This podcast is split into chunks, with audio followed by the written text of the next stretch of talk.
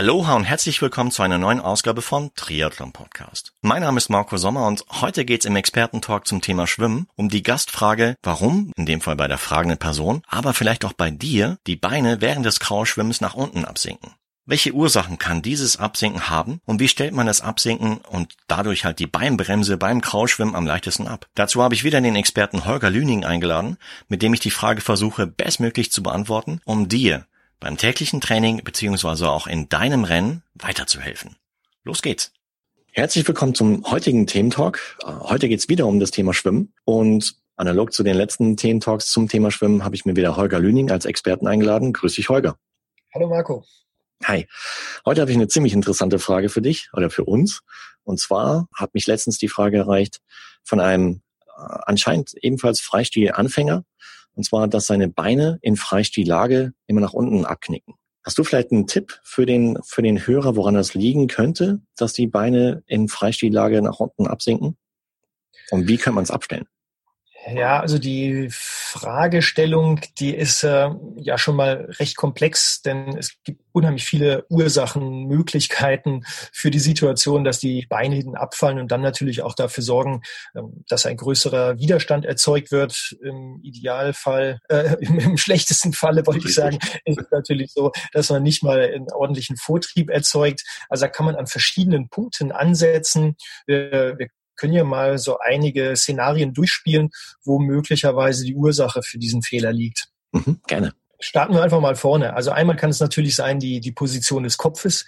Wir haben ja im Sport ähm, die Begrifflichkeit der Kopfsteuerung als ganz wichtige Steuermaßnahme. Das merkt man zum Beispiel bei komplizierten Bewegungen wie, wie bei einer Pirouette, beim Eiskunstlauf, Salto etc. Da dreht sich immer der Kopf zuerst und der Körper folgt. Beim Schwimmen ist es zum Teil ähnlich. Das bedeutet also, wenn man stark nach vorne schaut, das heißt also mit der Stirn an der Wasserkante sich befindet, dann ist es oftmals so, dass fast automatisch das Becken etwas abfällt und in dem Zusammenhang dann natürlich auch die Beine. Also das könnte jetzt mal eine Korrekturmaßnahme sein, mhm. sich also darauf zu konzentrieren, mehr oder weniger im 90-Grad-Winkel nach unten auf dem Beckenboden zu blicken dass man sich also da wirklich diszipliniert. Das ist so eine Möglichkeit. Das kann man auch übrigens mit dem Stimmerschnorchel wunderbar machen, weil man dann ja sowieso zum Boden hinschaut und vor allem auch mal spüren kann, was passiert. Da hinten von der Wasserlage komme ich mit der Hüfte etwas höher.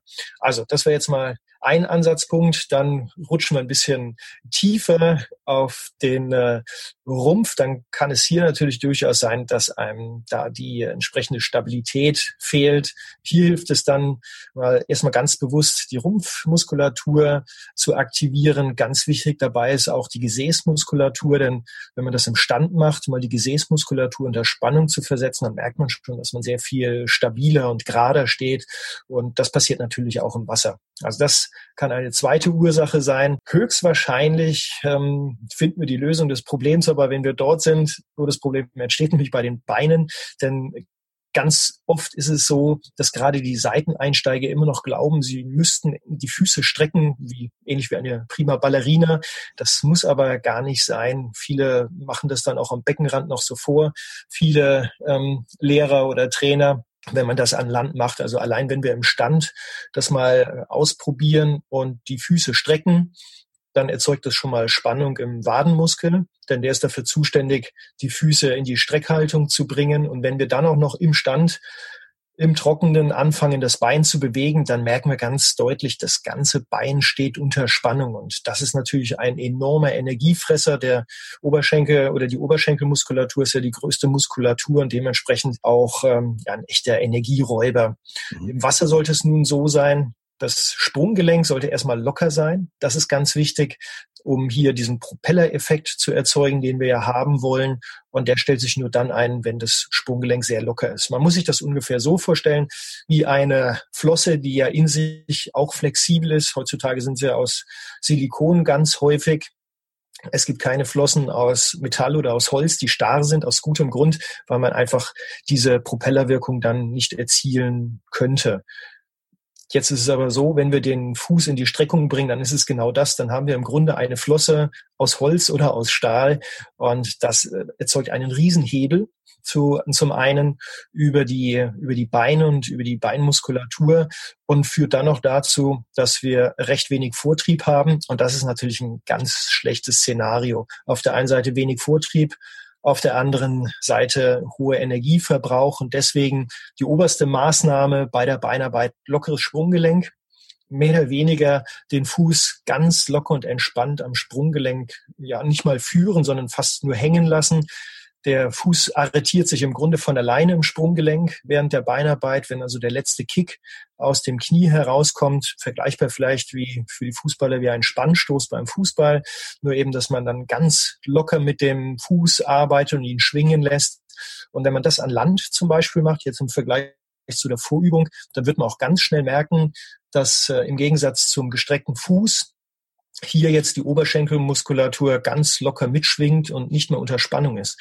Und somit haben wir dann das Szenario erzeugt, das wir erzeugen wollten. Das bedeutet also wenig Energieverbrauch, guter Vortrieb und das könnte dann schon die Lösung sein, wobei man sagen muss, es hört sich alles sehr viel einfacher an, als es ist, denn viele Seiteneinsteiger, nehmen wir zum Beispiel mal die Läufer, für die ist es ja so, dass die aufgrund ihrer Sportart schon ein fixiertes Sprunggelenk haben müssen, sonst würden sie gar nicht schnell laufen können. Ja. Und deswegen sind gute Schwimmer auch schlechte Läufer und umgekehrt sehr gute Läufer oftmals schlechte Beinarbeit Schwimmer. Also für den Triathleten gilt es dann genau hier den Kompromiss zu finden.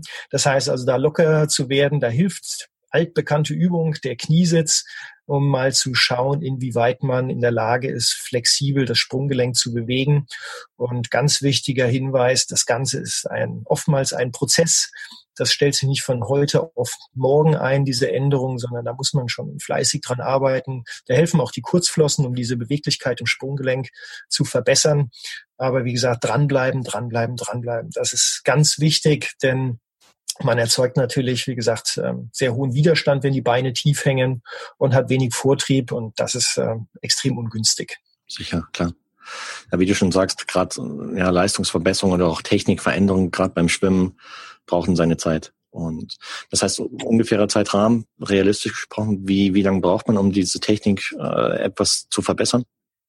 Ja, das hängt natürlich ganz stark von der Ausgangsposition ab. Mhm. Es gibt schon auch Sportler, die es mit einem Mal verstehen und ja die Lockerung in die Sprunggelenke hineinbringen können. Für andere ist es wirklich ein Halbjahres, Jahresprojekt mit viel Fleiß versehen auch.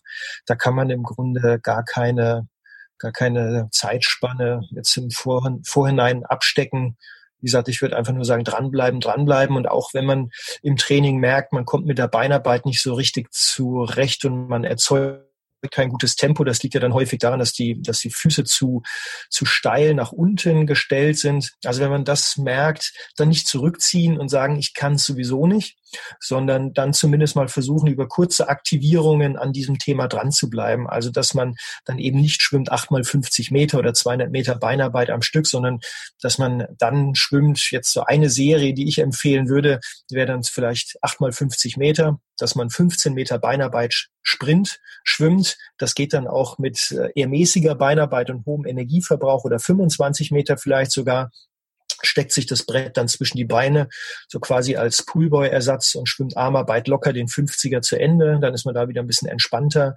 Man aktiviert aber, wie gesagt, die Strukturen und die Muskulatur, die dazugehören und merkt dann vielleicht auch, wie es langsam immer besser wird. Das Schlechteste wäre also dann komplett zurückzuziehen und ja, zu resignieren, denn das muss wirklich nicht sein. Prima. Also für euch da draußen dranbleiben, dranbleiben, dranbleiben. Ganz genau. Und äh, natürlich auch dranbleiben bei den nächsten Thementalks zum Thema Schwimmen mit Holger.